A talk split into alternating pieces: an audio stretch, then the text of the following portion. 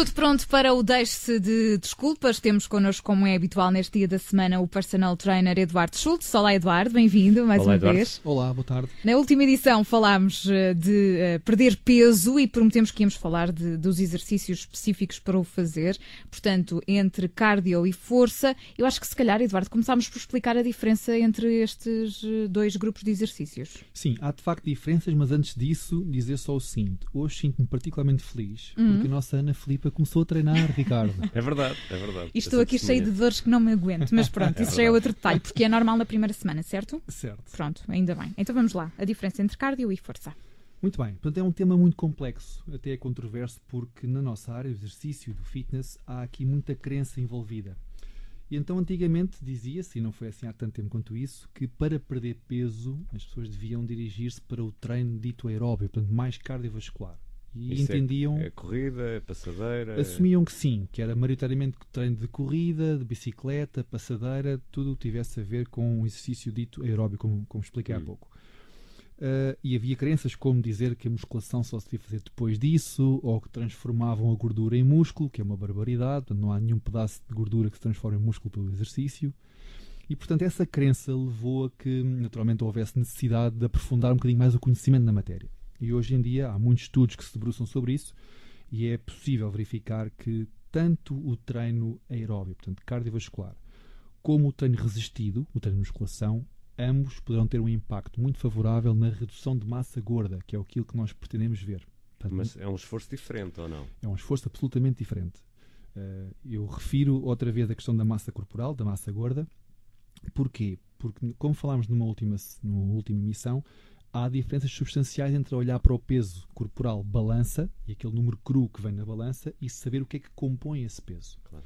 E falo nisto porquê? Porque no treino de força, por exemplo, para além do impacto que tem e tem efetivamente na redução de massa gorda, tem um outro impacto que é, pelo exercício que é feito, poder a pessoa ganhar até peso, no caso, massa, Massa muscular. muscular. uhum. E ao olhar para a balança e ver que o peso poderá não ter oscilado ou ter aumentado, poderá ser eh, um motivo da pessoa desmotivar. Estou aqui no ginásio e caramba, e o meu peso não desceu. Sendo que o que compõe o peso poderá ter alterado significativamente. E é bom, porque eu dou aqui um exemplo concreto. Uma pessoa com 90 quilos, com, por exemplo, 30% de massa gorda, tem uma saúde, indicadores de saúde e uma forma estética e física distinta da mesma pessoa com 90 quilos, mas com, por exemplo, 10% de massa gorda. Que certamente, quer do ponto de vista estético, quer indicadores de saúde, está completamente distinto e naturalmente muito melhor, quer de aparência, quer de saúde. E portanto não está em causa, só para concluir, o peso, mas sim aquilo que compõe esse peso. Voltando à pergunta inicial, se cardio, se musculação.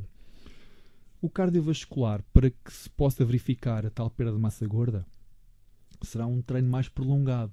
Fala-se de um treino mais volumoso, ou seja, durante mais tempo. Mais tempo, sim. E então terá aqui alguma significância, quer no processo de stress oxidativo, quer na degradação muscular. Portanto, a qualidade muscular é diferente, às vezes até acaba por ter aqui algum prejuízo na massa muscular, este tipo de exercício. Hum, e obviamente que também o, o fator tempo às vezes pode ser determinante. Recordo que uma das, uma das dificuldades que hoje em dia se verifica é terei eu tempo de ir ao ginásio. Portanto, aqui o tempo também é um fator que se pode gerir. Então, o, que, o que estás a dizer é que, por exemplo, eh, 20 minutos de passadeira eh, podem não ser tão eficazes como o exercício de força com um halter, é isso ou não? Eu vou dizer que sim, que podem.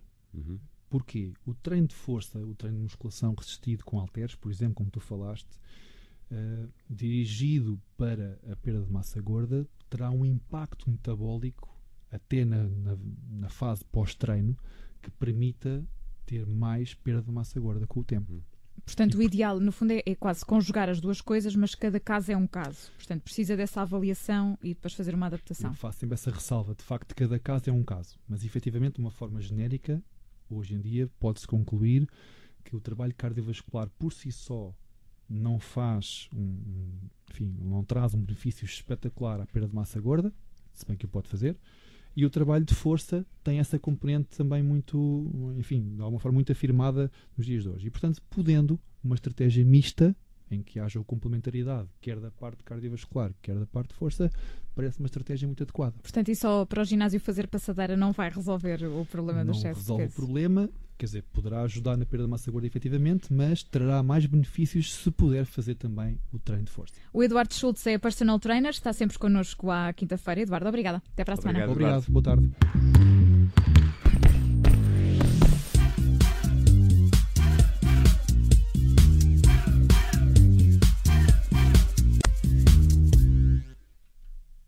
Rádio Observador.